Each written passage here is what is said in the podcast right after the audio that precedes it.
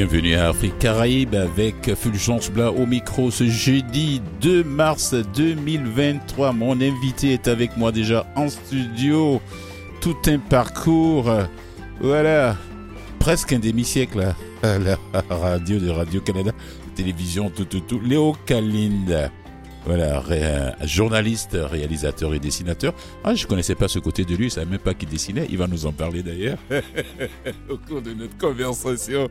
Bonjour Léo. Oui, bonjour. Merci, merci, merci d'avoir eu le temps de venir nous voir et parler un peu de ton parcours professionnel. Mhm, bien sûr. Alors, euh, je ne sais pas, je ne sais pas, mais ça fait depuis 76 à Radio Canada. Oui, 76 exactement, oui. Je suis arrivé, j'ai commencé à la veille des Jeux Olympiques. C'est pas deux jours, c'est pas deux mois, c'est pas deux semaines, c'est pas deux années. Non. Je suis la relève. Alors, pour ceux qui ne connaissent pas Léo, il est originaire du Rwanda. Comment, comment Léo est arrivé au Québec, au Canada? Avant, euh, avant euh, qu'on attaque. Euh, le, côté, le côté Radio avion en venant de Paris. Ah, ah oui, en tant qu'étudiant, tu es déjà. Non, non, pas du tout. Je, n'ai pas dit pas forcément. j'ai travaillé immédiatement. six mois à une agence, enfin, ça s'appelait une agence de presse. Oui. Maintenant, c'est une agence de communiqué surtout. Telbec, que tout le monde connaît, oui, responsable des agences. c'est ça, Telbec. Mm. Ouais. Et mais sinon, je suis allé à Radio-Canada International très rapidement. À l'époque, ça n'existe même plus là. Ou bien, disons en miniature. Oui, oui, c'est plus petit maintenant. Hmm. Mais j'ai travaillé un an et demi à Radio-Canada International avec euh, des, des, collègues comme euh, Charles Tisser euh, et d'autres. Et puis, très rapidement, je suis allé à la salle des nouvelles. Parce que Il faut vraiment commencer par le bas, tout le temps. Parce que, parce que, parce que l'expérience y était déjà. Oui, oui, tout à fait. Hein. Je, venais de passer quand même euh, trois ans à, Radio France Internationale à Paris. C'était vraiment très facile. Qui existe encore, qui a grandi, qui a grandi, qui a qui, oui, parce que, y a des reporters partout dans le monde parce entier. Que je, où je suis né, dans le sud du Rwanda, oui. Euh, c'était l'université nationale mm. et c'était aussi des Québécois. L'Université nationale du Rwanda a été fondée par euh, des Québécois. Par des Québécois. Par le père Georges-Henri Lévesque. Donc Léo connaissait des Québécois avant d'arriver ici. Ah, totalement. Ah, ah oui, oui. Moi, je n'ai pas été le cas. Au début, on trouvait ça bizarre. Les, les, professeurs euh, demandaient alors, euh, prenez vos volumes pour les livres. Donc, on ne comprenait pas. Mm. Mais oui, très rapidement, j'ai compris le québécois. Oui, mais parlez-nous un peu de cette université, ce, ce truc-là, de ce, cet établissement dirigé par les... Comment ils sont arrivés là-bas, les Québécois? Euh, tout simplement. Coopération internationale Oui, très naturellement, parce que mhm. euh, c'est une université, c'est l'université nationale. Il n'y avait pas d'université euh, au Rwanda à l'époque. Oui, est dans le sud du Rwanda. Oui. Ça s'appelait Astrida à l'époque, mhm. du nom de la reine Astrid, reine des Belges, parce que le Rwanda a été colonisé notamment par des Belges, après les Allemands. Et donc, 1960, euh, les années 60, c'est la guerre d'Algérie. Les Français sont occupés, trop occupés ailleurs.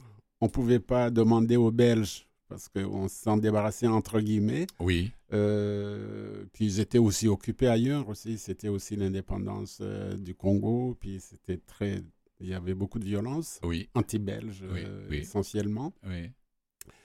On ne pouvait pas avoir les Suisses. Les Suisses, c'est la neutralité intégrale, euh, la coopération avec l'Afrique, elle était inexistante à l'époque. Mhm. Et donc, il y avait un pays francophone, c'est le Canada, et le père Georges-Henri Lévesque était libre. Il venait de mener une longue guerre à Duplessis. C'était vraiment un grand opposant. C'était le, c'est le père des sciences sociales au, au Québec. Oui. Et c'est aussi euh, un monsieur de la communication. Euh, les, gens ne savent pas, mais dans les années 30, la radio publique euh, canadienne, c'était une commission qui s'appelait la commission Massé-Lévesque. Massé pour le côté anglophone et l'évêque, le père Jean-Marie Lévesque, que nous appelons tous, tous ces anciens élèves.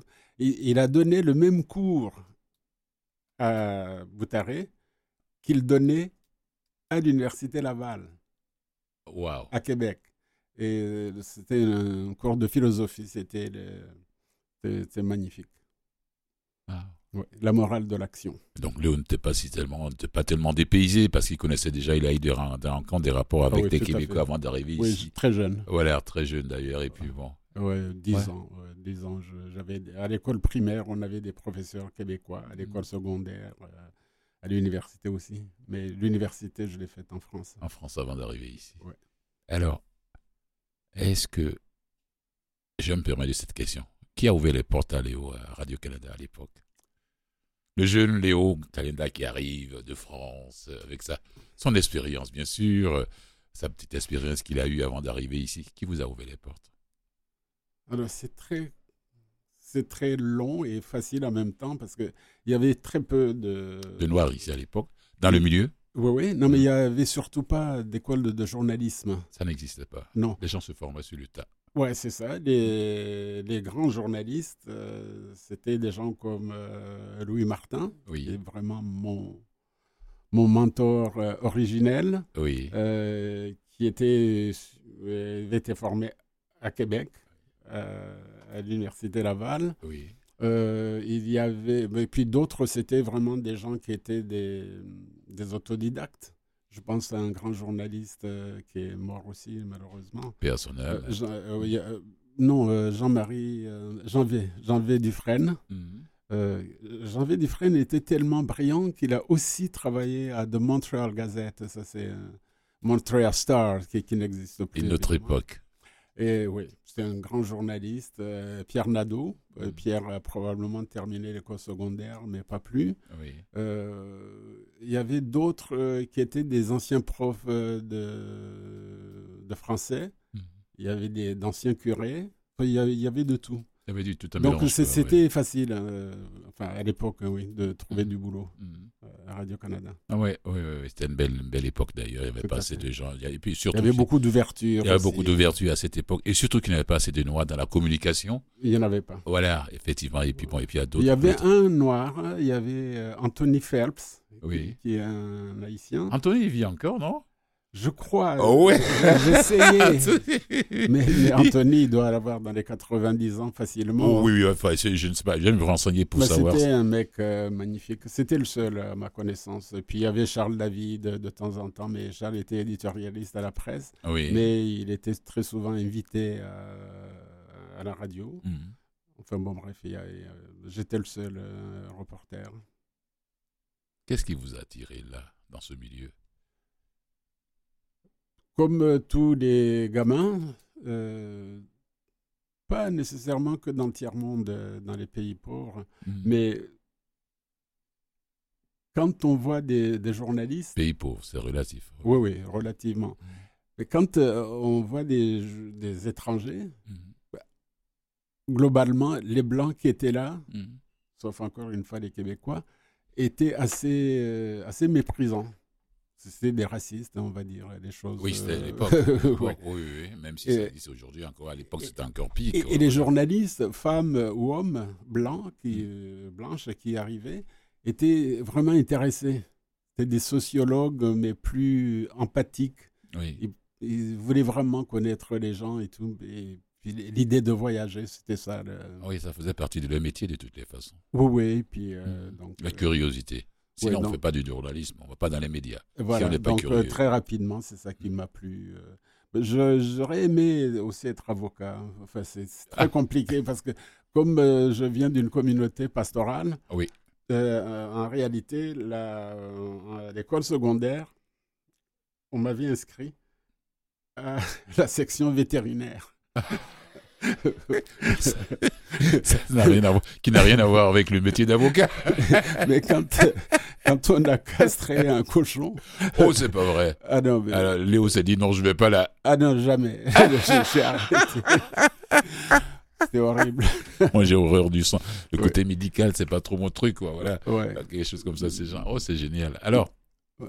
est-ce que, quelles sont les embûches qui se sont, que vous avez rencontrées dans, sur votre chemin quand vous étiez là-bas durant, durant ces 40 ans-là, disons à peu près 76 aujourd'hui? Ouais, quand même, c'est, c'est une époque, hein, 50 ans maintenant, disons. Mais d'embûches, euh, à mon égard, euh, il n'y en avait pas. À mon égard, comme Ah. individu, il n'y en avait pas. Oui. Mais j'étais, je suis toujours d'ailleurs euh, outré, Oui. euh, scandalisé. Mm.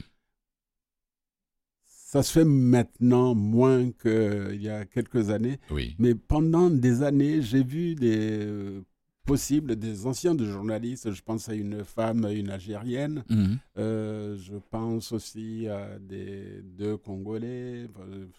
Il y en avait plein. Oui. Et ces personnes-là étaient refusées, pas parce qu'ils étaient incompétents, Mhm. mais oui, mais on n'aime pas beaucoup votre accent.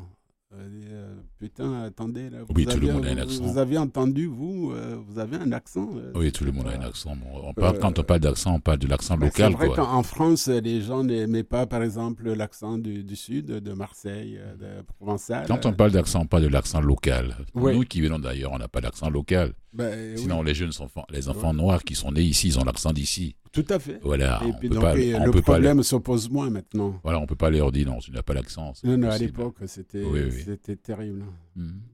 Bon, à l'époque aussi, on aimait les accents français. Oui. Moi, je venais de Radio France De Internationale. RFI. oui. Donc, il n'y avait aucune, euh, aucun souci. Ouais. Mais franchement, non, il y a- des gars des femmes qui auraient voulu euh, faire carrière à Radio-Canada Ouais. qui ont été refusés parce qu'ils avaient ce qu'ils appelaient un accent à l'époque. Oui, qui, qui n'était pas un français standard, disons. Voilà. International, comme on le dénomme encore. Ouais, ouais. que- Est-ce que Léo se disait, bon ben je suis très content d'être là et puis je vais rester là tant qu'on me dit pas, bon ben merci Léo, c'est fini pour vous. Euh, moi je suis là quoi. C'est ce qui fait que vous avez passé, vous êtes encore là aujourd'hui. Oh, Ben, oui, mais là. Mais j'étais tenté. Il y a pas mal de gens qui sont passés par là, que ce soit des noirs, des blancs qui sont partis, qui ont été mis à la porte. Mais. Léo est toujours là. Ouais. Une fois, une fois je vous écoutais avec votre collègue euh, Michel. Michel, j'ai dit mais Léo, Michel quand est-ce qu'il va prendre sa retraite? À la radio, on prend jamais sa, retraite. Tant que la voix fait avec, bon ben on est ça, on va Mais avec Il n'y a pas de raison. Il n'y a pas de raison de pas continuer.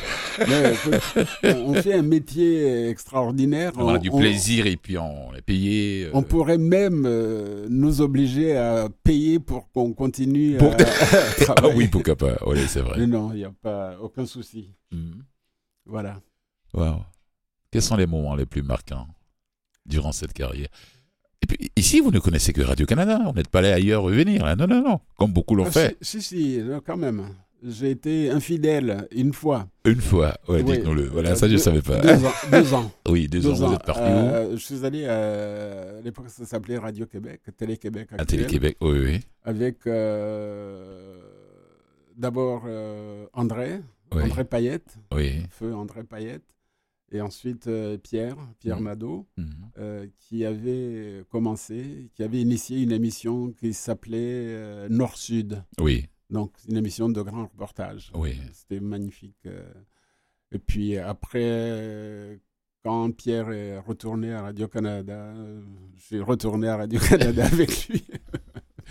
Il y avait très peu de journalistes. Les gens se baladaient, les gens se promenaient entre les différentes stations qui existaient, quoi. Oui, oui, Voilà. tout à fait. Simon du Rivage avait fait la même chose. Oui. Il est allé à TVA, il est revenu. Euh, Nado a été un moment à TVA. Oui.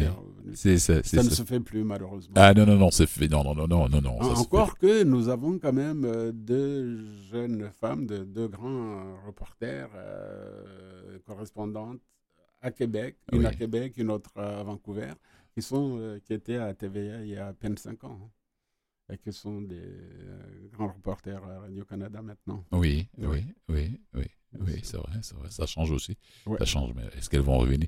On ne sait jamais, on ne sait jamais. Je, je connais d'autres aussi de la nouvelle génération qui ont fait ce, ce Mhm. petit voyage aller-retour par-ci, par-là. Ça dépend des contrats, quoi. Bien sûr. Et ouais. puisque tout souvent c'est une question de saison, ça renouvelle, ça renouvelle pas, ou il y a Oh, une petite ouais. chicane à l'interne, et puis bon, ben. Alors, euh, euh, Léo, je, je, s'il y a là, cette question que je vais poser à la fin d'ailleurs, c'est une conversation qu'on a comme ça, c'est pas, moi j'a- j'appelle pas ça, euh, c'est pas un interrogatoire, c'est pas une entrevue proprement dite, quoi.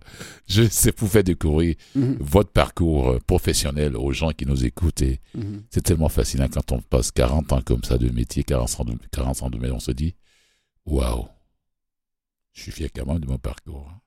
Le plaisir est toujours là, après 40 ans. Toujours.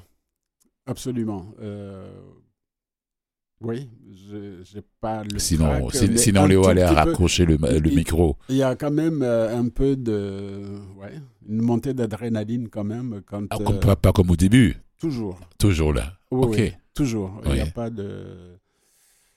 Si vous pensez que ouais, ça va être facile aujourd'hui, ben, Ah non, non, non, non, non. il faut, il faut raccrocher. Chaque émission est différente. Oui, toujours. Chaque émission est Oui, différente. chaque Ouais. récit est différent. Voilà, chaque récit est différent aussi. ouais. Oui, oui. Mhm. Puis on rencontre des gens extraordinaires euh, Wow. tous les jours. Ça, c'est très positif dans ce métier-là. Oui, oui. C'est ce qui fait que certains de nos collègues se permettent de dire souvent on fait le plus beau métier du monde.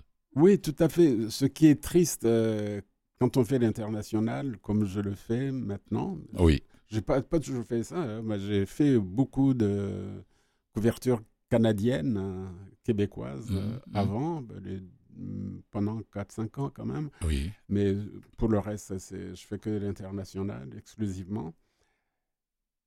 Alors, il y a un risque de, d'être blasé parce que les, les conflits se répètent, se ressemblent malheureusement Oui. trop souvent. Oui. Euh, les tueurs euh, n'ont pas beaucoup d'imagination, euh, donc euh, c'est toujours les mêmes armes. Euh, La Kalash, la Kalachnikov, euh, c'est l'arme préférée. Oui. Euh, Il y a des salopards qui utilisent des machettes euh, ou des gourdins. Enfin bon, Mhm. il y a un risque de, ouais, d'être blasé en disant bah, ça va, j'en ai vu. Non, il faut pas. Il faut toujours être humble euh, devant la souffrance et même au risque de scandaliser certains auditeurs et même euh, essayer de comprendre les tueurs. C'est En tant que reporter? Ouais. En tant qu'envoyé spécial? Oui, Et comment. Est-ce que vous arrivez, quand, quand vous rencontrez, vous vivez ce genre de scène comme ça, de, est-ce que vous arrivez le soir à bien dormir? Oui, généralement oui. Euh, Vous sauf- arrivez à vous détacher, Oui, à lâcher prise oui, oui, tout à fait. Mhm. Sauf bah, au Rwanda, bien sûr, euh, où je suis né au moment du génocide et après le génocide, avant, pendant et après le génocide. Mais avant, c'était surtout euh, l'Afrique du Sud qui m'a beaucoup marqué. On va aller là, je prends la balle au bon. Vous êtes allé deux ou trois fois, Oui, cinq fois. en plus. Cinq fois. Expliquez-nous un peu. Vous, vous en tant que noir, C'était horrible. en C'était- plein apartheid, Mais ouais. vous en tant que noir Mhm, de l'Afrique subsaharienne, mhm. vous arrivez en plein apartheid en Afrique du Sud. Ouais. Comment les gens, d'abord à l'aéroport, comment il faut? Parce que Kalinda, là, peut-être qu'ils ont pensé que c'était même pas un noir hein, qui Euh, arrivait. alors, euh, Kalinda est un nom international. Oui, Euh, le plus grand prix scientifique en Inde, c'est le prix Kalinda. c'est ça. Euh, Il y a des Kalinda euh, en, en Russie. En Russie, ouais, ouais, dans l'Est de l'Europe. Euh, donc Mhm. c'est un nom euh, qui passe bien. Il y a- oui, oui, il oui. Il s'attendait pas du tout à un noir. Ouais, C'est quand il voit le personnage qu'il se dit Oh zut, c'était à qui on a affaire? La première fois, c'était euh, c'était des gens sympathiques par ailleurs qui étaient vraiment certains d'être des militants anti-apartheid, des blancs. Oui. Et puis ils étaient très contents. Ils attendaient un journaliste euh, du Canada Et blanc, bien sûr. ouais, pour eux. Mhm. Mais vrai qu'ils n'ont même pas cherché à aller sur le site de Radio-Canada ou bien c'est. Euh, bah, c'est que l'internet à l'époque À l'époque, pas voilà. très. ouais. On voyait pas les photos des animateurs sur le site d'ailleurs. Oui, effectivement, c'est vrai. Alors vous voyez la femme Oui. euh, à Port Elizabeth sur euh, l'océan Indien Oui. et Elle, a sursauté? une grande euh, et belle, Blonde. euh, belle rousse euh, qui m'attend devant la porte. Et puis là, elle, elle en revient pas. là, elle, est comme. euh, Elle est noire. Euh, euh, nous attendions un journaliste du Canada. Oui, c'est moi. Oui, c'est moi. Oui. Ah, ouais, ok. Come on. Oui, venez, venez. Mais, Ok. mais le, le chien, le- c'est des chiens un peu comme les chiens, euh, les chiens blancs de, dans l'œuvre de Romain Gary, des chiens qui, Qui était dressé pour tuer les noirs. Oui, Mhm. Donc eux, ils n'étaient pas conscients de ça. Oui. Et alors, bon, il a fini par calmer le chien. J'entre. Euh, le champagne. euh, À la maison. Ah oui, oui, c'est bon. Chez cette famille-là. Oui, Mhm. et- mais ils, ils sont très, très. ils sont mal à l'aise. Si peux sont, sont mal à l'aise? Est-ce que cette famille est d'origine anglaise ou bien d'origine hollandaise, des Afrikaners C'est des Boers, oui, des. Afrikaners. oui. Oui, oui. mm. Et, euh, mais encore une fois, des militants euh, du PFP, Progressive Federal Party, PFP, Mm. Progressive Federal Party, qui, était, qui n'existe plus évidemment, qui était un parti euh, allié euh, À l'ANC Oui, totalement. Ok. Oui, l'African Mhm. National. Congress. Oui. Et donc, on boit le champagne avant de passer à table, mais arrive le moment où le maître d'hôtel fait signe au serveur, mais sauf que le gars ne sait pas. Parce que généralement, on sert d'abord l'invité. Oui. Mais là, l'invité est noir. On fait quoi? Et le serveur, c'est noir. Ouais. Alors, le gars me regarde. Ah, il, risque de Il perdre, regarde. il- il risque de perdre son emploi, lui. hein. Oui, il regarde euh, la madame. Ah oui, sa patronne. Euh, Oui, qui dit euh, Non, Johannes, please serve. S'il vous plaît, Johannes, euh, servez, servez. Commencez par, this gentleman, avec ce monsieur Mhm, avant nous. mhm. Et le- le- je me souviendrai toujours du gars, donc il enlève la cloche, il me sert, puis il me fait un clin d'œil, genre euh, bravo le, mon cher frère. C'était c'était triste Ouais, en même il, temps. il voyait Léo comme son Oh. frère noir qui a réussi, Ouais, ouais, qui mange à la même table que les blancs, qui se fait servir avec les, avant les blancs, Ah en plein apartheid en plus. En 1900 c'est ouais, 1986. C'est pas évident. hein. Non, Wow. c'était horrible parce que c'est l'époque euh, où les jeunes noirs, euh, avec euh, les massacres et les émeutes. Ah oui, après les émeutes euh, à Soweto, le film, euh, comment dire, Sarafina. oui, c'est vraiment. C'était Voilà. très très fort Mhm. et c'était horrible en même temps parce que moi, j'avais une équipe, euh, c'était pour la télé euh, la première fois. Après, je suis retourné pour la radio. Ouais. Mais cette année-là, c'était pour la télé, justement avec euh, une émission qui était à l'époque euh, présentée par Pierre Nadeau. Mhm. Et là, on est là. Et puis, euh, les Noirs ne sont pas supposés travailler avec les Blancs. Et surtout. Oui, oui. Oh, Faut même pas faire les enfants et puis- ensemble. Et puis surtout, euh, un, un Noir, c'est interdit, c'est c'est im- inimaginable Mhm. que le Noir soit le premier dans une équipe, parce que j'arrivais le premier avant mon équipe. Et là, le Ah, mais quand même, ils sont d'origine européenne, ils doivent le savoir qu'en Europe, ça se passe autrement, non? Pas du tout. Absolument pas. Non, non, complètement coupé du reste du monde. Ah, totalement. Non, non, mais ils, ils avaient toute une histoire euh, de- qui s'était faite dans leur tête, euh, ce qu'on appelait les passbooks. Oui. Les passbooks, c'est vraiment la, la mémoire de, du voyage, des trajets que tu as fait toute ta vie.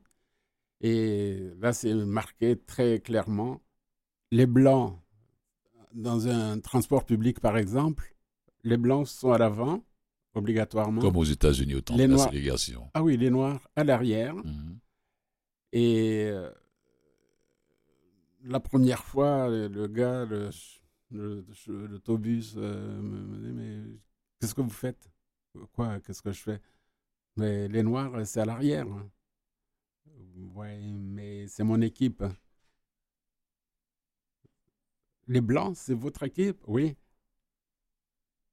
Ah non, il y a un problème. hein. Oh, il y a un problème. Le, le- le gars, évidemment, c'est pas prévu. Donc, il appelle. Mhm. Euh, je suppose que son boss euh, lui a dit c'est bon, euh, faites pas ça.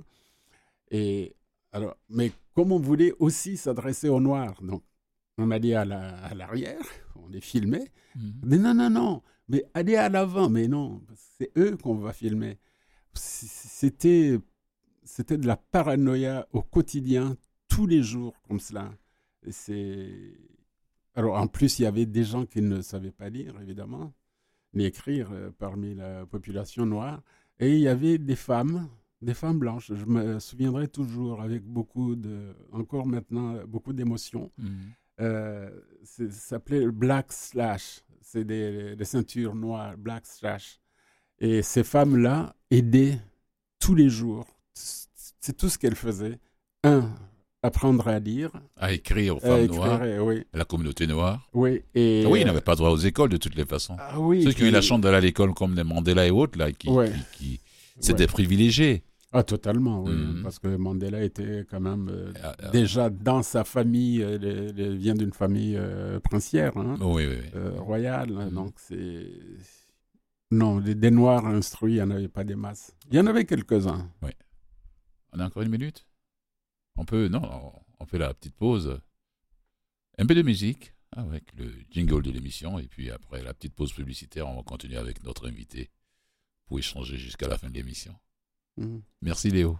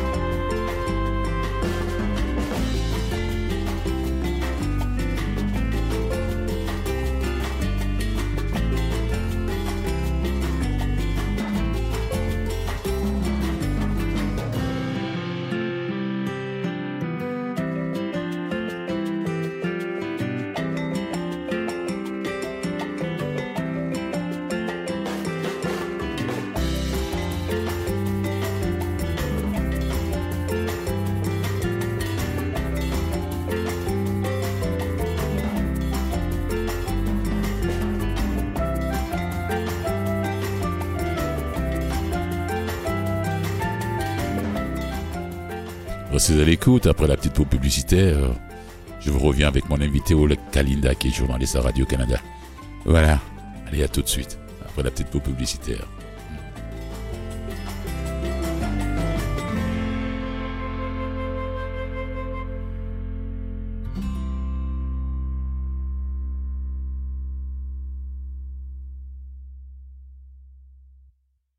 Vous écoutez Afrique Caraïbes avec Fulgence Blas. Alors, en deuxième partie de l'émission, la deuxième et dernière partie de l'émission. Mon invité est toujours avec moi. On va continuer avec son parcours. Il était en train de parler de cette histoire de l'Afrique du Sud. Et puis, après, on va attaquer, on va revenir ici à Radio-Canada, euh, tout ce qu'il a vécu là-bas. Alors, je ne t'ai pas, de toutes les façons, je ne vais pas demander à mon invité les mauvaises, les mauvais coups, les bons coups, euh, les années, euh, euh, quelquefois, ce qui est arrivé des moments il a dit, ah, je n'ai plus envie, j'ai envie d'aller voir autre chose. Léo, oui, je, je, je, je vous reviens en même temps. Est-ce qu'il est arrivé des moments durant ce, tout ce, toutes ces années à Radio-Canada de dire Oh, j'ai envie de, de passer à autre chose Non. Et Léo s'est dit Non, tant que le plaisir est là, Oh, absolument. je m'accroche au micro. Tout à fait. Oui, oui, il n'y a pas de. Mon micro, mes écouteurs vont jamais me quitter. Oui, oui, oui. et Puis, Et il faut que la puis- voix, il faut que la voix fasse avec. Hein. Et puis la caméra. La aussi. caméra aussi, voilà, Ouais, parce que vous êtes passé aussi du côté de la télé. Parce oui. que si vous avez le malheur euh, d'être malade, euh, défiguré, évidemment, vous ne faites pas de télé. hein. Mhm. Euh, Si les cordes vocales ne tiennent plus le coup, oh oui, tout à fait aussi, Mhm. parce que comme euh, nous travaillons souvent avec des, des casques, Oui.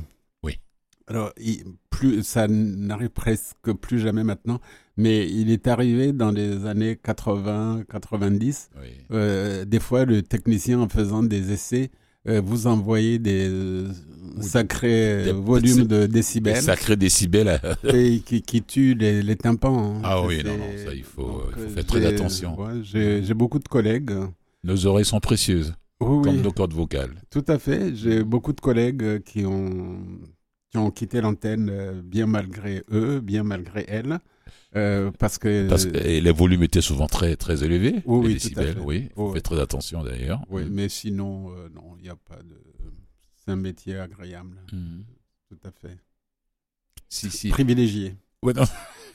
Ça, c'est pas moi qui vais dire le contraire, en tout cas, Léo. c'est pas moi qui vais dire le contraire. Non, non, non. Ouais. si s'il y a quelqu'un, quelqu'un de la nouvelle génération qui vous approche, qui dit, Mhm. ah, je vais prendre des conseils auprès de Léo Kalinda. Qu'est-ce qu'il me conseille? Est-ce que ça vaut la peine de me lancer là-dedans? Qu'est-ce que vous lui diriez?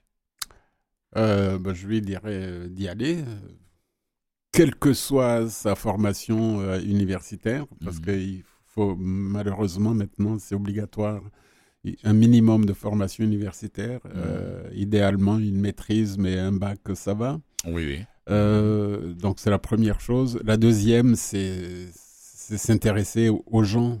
Euh, Faut être curieux. oui, Sinon, on va pas dans ce métier. oui, La curiosité, ça c'est clair. euh, c'est Mhm. pas la peine. Si, si la personne pense que regarder Internet, c'est une bonne idée, non.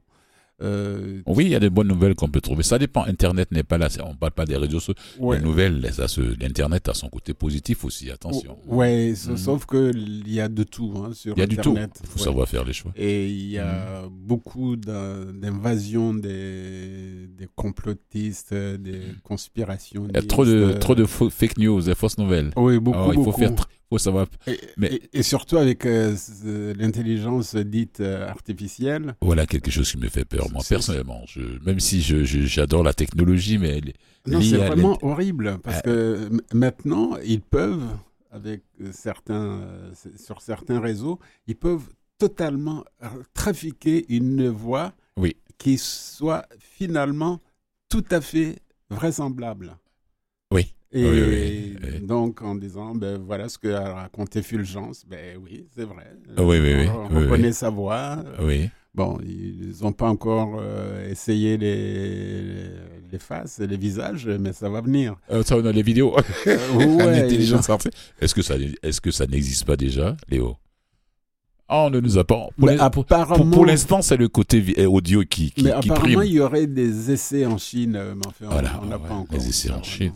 Euh, j'ai fait une découverte là où maintenant les gens peuvent s'embrasser virtuellement. Ils ont, Oui, oh, les gens peuvent s'embrasser virtuellement. c'est horrible. Ils ont formé, euh, inventé un appareil, là, les Chinois. Voilà. Il faut que les deux partenaires qui ont une, relation à distance, et ils accrochent à le téléphone cellulaire sous Mhm. forme de je ne sais quoi silicone, et puis ils mettent leur bouche là-dedans, et puis ils font des baisers comme si c'était face à face. quoi. Mhm. Euh, Je me suis dit, bon, ben, le monde, Bon. Je ne sais pas. À un moment donné, bon, ben, tout va, tout va être artificiel, et puis on ne se doit même plus donner au sens même de, Mhm. des relations interpersonnelles, quoi, je veux dire.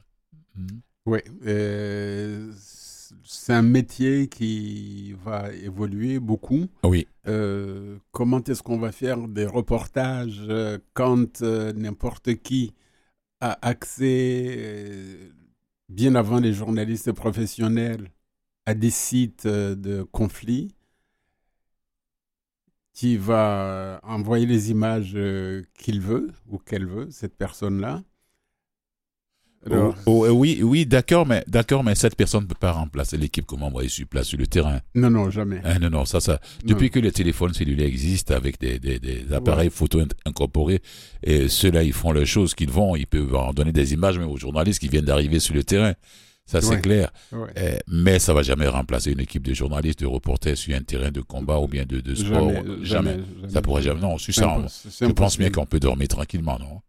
Oui, oui, mais il faut quand même prendre euh, en compte euh, que cette concurrence existe et Ça, ça va toujours exister. On va- des- on va pas reculer.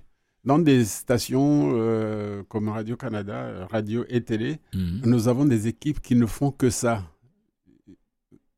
Enfin, pas lutter, mais détecter les fake news. Ah oui, oui, oui, je suis bien cette émission-là. et, et- et vraiment les décrypter. Décryptage. Les décrypteurs, oui, c'est le titre de l'émission, les décrypteurs. Et- et qui- Mhm. qui explique que Ah, non, non, c'est pas ça, ça a l'air de ça, mais c'est pas tout à fait ça. Mhm.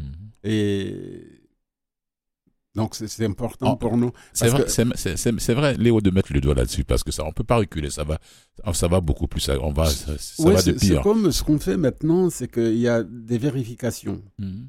Euh, moi, j'ai beau faire un récit de deux minutes euh, ou un reportage euh, de 20 minutes, c'est obligatoire qu'il y ait des gens qui vérifient, Ah oui, c'est normal. mais qui vérifient. Jusqu'aux chiffres, Oui, oui. jusqu'à la prononciation, jusqu'à la façon dont les noms sont Bon, rendus. la prononciation, c'est autre chose. On peut tous se tromper. hein. Oui, oui, Voilà. non, c'est- même si, même s'il y a des, il y a des Oui. logiciels sur le web qui nous permettent d'apprendre à prononcer un nom étranger un peu compliqué. ouais. Mais qu'est-ce qui dit que la personne même qui nous, à travers ce logis- logiciel, Ouais. qu'est-ce qui pour que la personne prononce vraiment bien? Mais ça Non, aide mais quand même. que, moi, je pense, euh, par exemple, à mon alma mater, euh, Radio France Internationale. Oui. J'étais très choqué euh, la, la semaine dernière. Il y a un garçon, un, type, je pense, euh, jeune, qui, qui fait une émission euh, qui est censé connaître l'Afrique et qui parle de la République démocratique du Congo, qui dit euh, la ville s'appelle Butembo, en Kiswahili, hein, dans la langue euh, de l'Est euh, du Congo Du Congo, oui. de, de la RDC. Et il disait tout le temps Boutambo, Boutambo. Euh, Zut, euh, comment il peut, lui? Est-ce que lui, il est d'origine africaine? Euh, Non, bah, bah, il est black, c'était un Guadeloupéen. Mais tout de même. Il aurait dû te ren- se renseigner. Non, non, mais personne ne lui a dit visiblement, parce qu'il a dit deux cas de toute euh, l'émission, il a dit au moins dix fois euh, Boutambo, Boutambo. Et il aurait dû se renseigner. Quand c'est comme ça, on se renseigne. Quand c'est comme ça, on- qu'est-ce que je dis Boutambo ou bien Boutembo Ouais, Ça, c'est très pareil. facile. Oh, c'est pas pareil. Ouais. C'est pareil. Il y a Mhm. tellement de, de, de sauces même pour ce genre de trucs-là. Ouais, ouais, ça, c'est clair. Mhm. ouais, pour les noms, ça, c'est Boutembo. Parce que quand on dit Boutambo, ça change le décor. Ben oui, Bon, c'est pas pareil du tout. Une personne qui vient de cette région va se dire, mais est-ce qu'il parle de ma région ou bien il parle d'une autre, euh, d'une Non, autre c'est région choquant. Voilà. Ouais. Ouais, ouais. Et ouais. ça, ça ne se fait pas. Surtout que c'est noir, il aurait pu se renseigner avec ses frères noirs pour dire Eh, excusez-moi, est-ce que tu. Mais J'étais d'autant plus choqué que les Congolais euh, de RDC qui Oui, oui. le laissaient faire. Il y avait Non, ils qui- auraient dû le mettre. euh, Oui, j'imagine que c'est gênant aussi parce que ils- Non, non, non, c'est pas gênant. non, Moi, non, mais ils étaient gênés visiblement parce que ils, avaient la chance d'être invités à cette émission. Donc, enfin bon, bref, Ils auraient pu lui dire. c'était euh, lamentable. ils, ils pourraient lui, ils pourraient lui dire non, on dit Boutembo. Ouais, Ouais. tout à fait. Mhm. C'est comme les gens disent Timbuktu, mais c'est Tomboutou, c'est pas Timbuktu, c'est Tomboutou. voilà, c'est un point, c'est tout quoi. je, je sais. Mais c'est les mêmes qui ne sont pas capables de dire Voilà, NDI. Ndiaye. Non, c'est Ndiaye, c'est pas Léo, compliqué, franchement. Qu'est-ce que le qu'est-ce que le journalisme vous a apporté dans votre vie? Euh, 40 ans de métier quand même, plus Euh, que ça. Mhm. Il m'a apporté beaucoup de- d'empathie, Oui. D'être. euh, oui, d'empathie.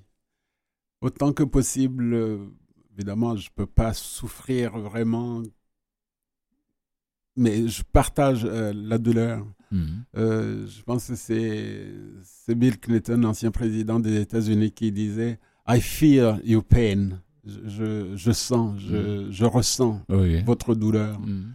Et oui, c'est vraiment l'empathie. L'empathie et l'humilité aussi, Mhm. de, de savoir que même, encore une fois, dans les pires massacres, Mhm. que les massacreurs sont aussi des humains. Mhm. Ça, c'est, c'est- je sais, c'est très difficile à, Ah oui, à oui. comprendre. Et puis, et puis à cette époque où vous êtes parti en Afrique du Sud, même s'il n'y avait pas de massacre, mais néanmoins, il faut le dire, il y avait le massacre euh, euh, euh, psychologique Ah oui, qui était là. ah oui, tout à Donc fait. les Noirs avaient cette douleur, cette rancœur, cette, oui, cette manière de, Oui, de, oui. de, de, de- Et puis parlez, parlez-nous, on va parler aussi de l'Érythrée, oui. L'Érythrée, voilà, c'est une partie de l'Afrique qui n'est pas aussi en, qui n'est pas tranquille. Hein. Non, mais Qu'est-ce qui vous a plu là-bas? Qu'est-ce qui vous a choqué là-bas? Après, on va revenir sur l'Afrique du Sud, parce que vous êtes allé cinq fois en Afrique du Sud. cinq fois, oui. Le chanceux. Je suis Oui. jamais allé là-bas. Oui, oui, Oui. oui, parce que j'ai rencontré des gens extraordinaires. Est-ce que vous vous êtes tissé des amitiés, vous vous êtes fait des amis là-bas en Afrique du Sud durant Ah oui, tous ces des, des amis à vie. Avec qui vous êtes resté en contact? Ah oui, euh, totalement. oui, Mm. oui. Euh, Je, je des pense- noirs, des noirs comme des blancs. Ah oui, Mm. euh, autant des noirs, euh, pareil, autant de noirs que Mm. de blancs. Euh, évidemment, je pense à la famille de Walter C. Sulu, euh, qui était un grand, un grand militant. euh, Ah ouais, ouais, ouais. euh, ses, enfants, la famille Jacob, parce Mhm. que nous avions fait une, euh, avec Bertrand de Lagrange et Karl Nerenberg. Mhm. À l'é- à l'époque, c'était le, le Point. Le Vous avez Point. vu le film Racine Ouais, Hmm, J'ai le livre à la maison d'ailleurs. ouais. C'est le journaliste britannique qui a. Ouais. Avec. comment s'appelle celui qui a été. Hmm, L'un des. Comment dirais-je Un militant. Euh, ça va venir. Vous pensez à André Brink? Non, non, non. Je parle pas du, journaliste. euh, euh, quelque chose comme ça, Brooks. Oh oui, c'est peut-être celui qui a fait ce film-là. le- Les racines. Roots en anglais. Roots. L'original. Roots. Roots, oui. Euh, l'héros des dans, l'héros dans, l'héroïne dans ce, dans ce film-là. C'est son nom que cherchais. Ouais. Mais il y a des gens extraordinaires. Euh, D'abord, les Blancs qui étaient anti-apartheid, il y en a qui ont été tués par, euh, Ah, ça, c'est clair. Je m'en doutais pas. par le régime. me- ça me surprend euh, pas. ouais. Oui, oui. Parce, Euh, parce que les gens, l'ANC et puis le parti que les Blancs anti-apartheid ont formé pour collaborer avec l'ANC. Et Oui. les grands radicaux, les radicaux blancs non, ne voulaient même pas collaborer avec ces gens-là. Absolument. Ils voulaient même pas entendre parler d'eux. Oui, oui. Effectivement, Oui. c'est des choses qui. euh, Et c'est pour ça que c'était vraiment juste avant la, la libération de Mandela. On peut dire que les trois dernières années de sa vie de reclus, oui. euh, il n'était plus en, en prison. En fait, il était dans une superbe villa à Cape Town. Mhm. Euh, les négociations ont duré des années hein, avant euh, qu'il soit libéré littéralement, qu'il puisse venir à Johannesburg. Oui, oui, oui. Et il y avait beaucoup, beaucoup de Blancs qui, qui ont été tués, le- comme leurs camarades noirs. hein. Moi, ce film m'a beaucoup marqué parce que Ouais. je, après, j'ai eu le livre en version française, bien traduit. Steve Biko. Mhm. Alors, Ça vous dit quelque chose, ce nom? Bien sûr, c'est Soweto. Steve, Steve c'était un grand. C'était le chef. Il était jeune, hein, très jeune, Mhm. trop jeune. Il n'avait pas 30 ans.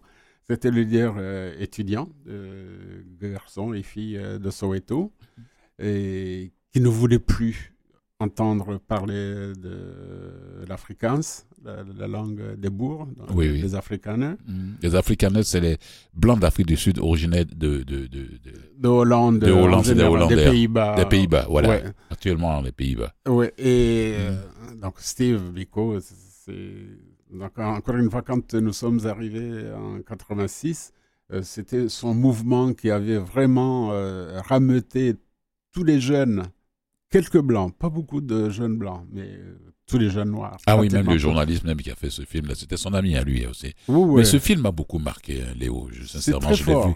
Et ce livre, quelquefois, je le relis. Mhm. Je l'ai, La Racine, Roots. Mhm. C'est Ouais. vraiment euh, extraordinaire. Et euh, moi, je me souviens d'universités progressistes à l'époque, déjà comme Witter, Witterstrand. Mhm. C'était euh, magnifique. euh, Les, puis les, les universités du côté de Port Elizabeth euh, sur l'océan Indien. Mhm. Donc il y avait, pour un jeune actuellement, je ne suis pas le vieux con qui dit ouais c'était tellement bien autrefois, mais il y avait des luttes qui valaient, toutes les luttes valent la peine, pour autant qu'elles soient justifiées, justifiables. Mhm. Mais il y avait une, euh, une solidarité internationale tellement agissante, Oui. tellement réelle, Mhm.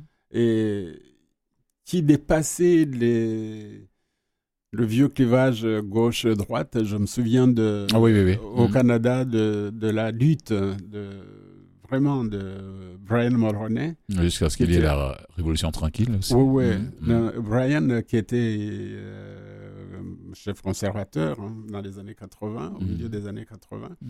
Et c'était extraordinaire. Il s'est tenu contre euh, Monsieur Reagan et contre euh, Madame Thatcher aux États, euh, en Grande-Bretagne, au Royaume-Uni.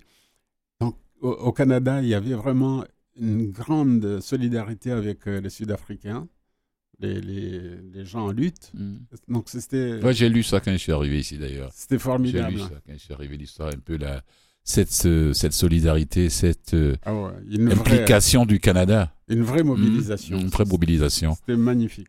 On va parler maintenant de votre passage. Comment le- votre passage en Érythrée Comment vous avez été euh, Comment vous avez été reçu? Parce qu'ils sont ils sont vraiment, je ne sais pas. Il y a une majorité arabe, il y a une majorité métisse. il y a une- je sais pas. C'est aussi mélanger une population mélange. Est-ce qu'ils sont tous noirs en Érythrée Non, ils sont Non. entre africains, subsahariens et arabes. Oui. Euh, mais ils sont, ils sont très africains.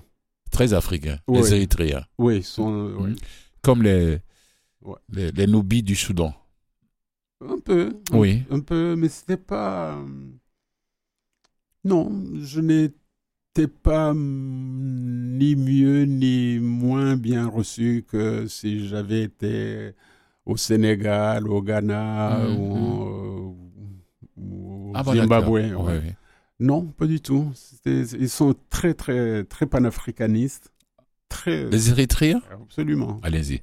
Oui, Faites-nous oui. découvrir un peu ce, ce petit pays, cette petite, euh, cette région de. de, de... C'est des combattants. Ah oui, c'est des combattants. D'ici, on les voit comme des. C'est des des- guerriers terribles. Oh oui, oui, oui, oui. Euh, Vous allez dans le cadre du travail, bien sûr. bien Parce sûr. Oui. tout je ça, votre je parcours, c'est ça tourisme. qu'on parle. Je fais pas de tourisme. Non, non, pas en Érythrée. Non. euh, Les Shebabs érythréens, comme on les appelle. ouais, ouais. ouais, ils sont durs. Très Mhm. durs. Mhm. Mais. Ils sont panafricanistes. Ouais. Merci de me l'apprendre. Ouais. Oui. Mais. Mais. C'est pas des. C'est des durs à cuire. Ouais. C'est Ah. c'est très di- difficile de les qualifier. Quel est ce conflit-là avec euh, avec les... le pouvoir central à Addis Abeba? C'est très étrange parce qu'il y a eu des périodes où ils étaient euh, pratiquement euh, Une partie au cœur du pouvoir. Oui, oui. Oui. Et on ne sait pas. C'est illisible. C'est- incompréhensible Ah. parce que des gens comme euh, le Premier ministre éthiopien euh, actuel, euh, Monsieur Abiy, euh, c'est Abiy Ahmed, c'est c'est des frères de combat autrefois. Et c'est illisible, c'est incompréhensible. Incompréhensible, oui, je comprends. Je comprends. C'est aussi incompréhensible que. Euh, Enfin, en même temps, lisible aussi. C'est le pouvoir, malheureusement. Oui, oui. C'est vraiment strictement une lutte de pouvoir. Euh, Je savais pas qu'ils étaient panafricanistes. hein. Ça, c'est vraiment appris quelque chose. Ah oui, absolument. Oui, oui. Alors, parlez-nous un peu de votre côté de dessinateur. Qu'est-ce que Léo dessine? Qu'est-ce que Léo dessine? Léo Kalida dessinateur. Allez, allez-y, on vous écoute. Qu'est-ce que vous dessinez? Alors, écoute, C'est euh, quel ben, genre de dessin, quel genre de peinture? Je sais pas. Non, mais c'est vraiment euh, que, du, que du, du dessin. Parce que Non, non, Mais- ne me dites pas que vous gribouillez seulement là. là. Ah oui, seulement, vraiment, Faites-nous découvrir, dé- faites-nous découvrir ce Non, côté de, en vous caché que- là. La, la personne qui a fait cette page euh, sur biographiques. Wikipédia, euh, bi- euh, Wikipédia, il euh, ou elle, euh, je ne sais pas qui c'est, il euh, ou elle ne m'a pas parlé. Ouais, ouais. Euh, Mais, Mais vous dessinez qu'il faut des dessins quand même. C'est pas. oui, je dessine. Oui, oui, oui, Oui, c'est- d'accord. c'est- rien de. C'est un passe-temps. oui, c'est pas pour. C'est pas pour aller exposer demain au musée des Beaux-Arts de Montréal. Euh, pas du tout. Alors J'ai- quelques amis galéristes, ils pourraient. mais- faut me permettre d'aller exposer là. Non, mais franchement, cette personne-là, Mhm. euh, encore une fois, je ne lui ai pas parlé, je sais même pas qui c'est. C'est pas grave. Mais vous dessinez quand même, ce qu'il a. Ouais, j'ai dessiné. Mhm. On ne le fait plus? Non, pas du tout. Plus de plus le plaisir? Mais c'est une question de temps, Non, parce que là, D'autres moi, ce qui m'intéresse maintenant, c'est de faire des films. la réalisation. Ouais. Je prends la balle au bon. Ouais. Vous avez déjà eu un premier, un tout premier là? Ouais. Euh, attendez, il faut que je retrouve ma. Oui? Qu'est-ce qui vous a poussé là ouais? En fait, le premier, Mhm. le, le premier, c'est avant. Celui qui est le plus connu, c'est après le génocide. Mais le premier que j'ai fait, c'est un film euh, que j'appelle soviétique. C'est un film euh, de 1987.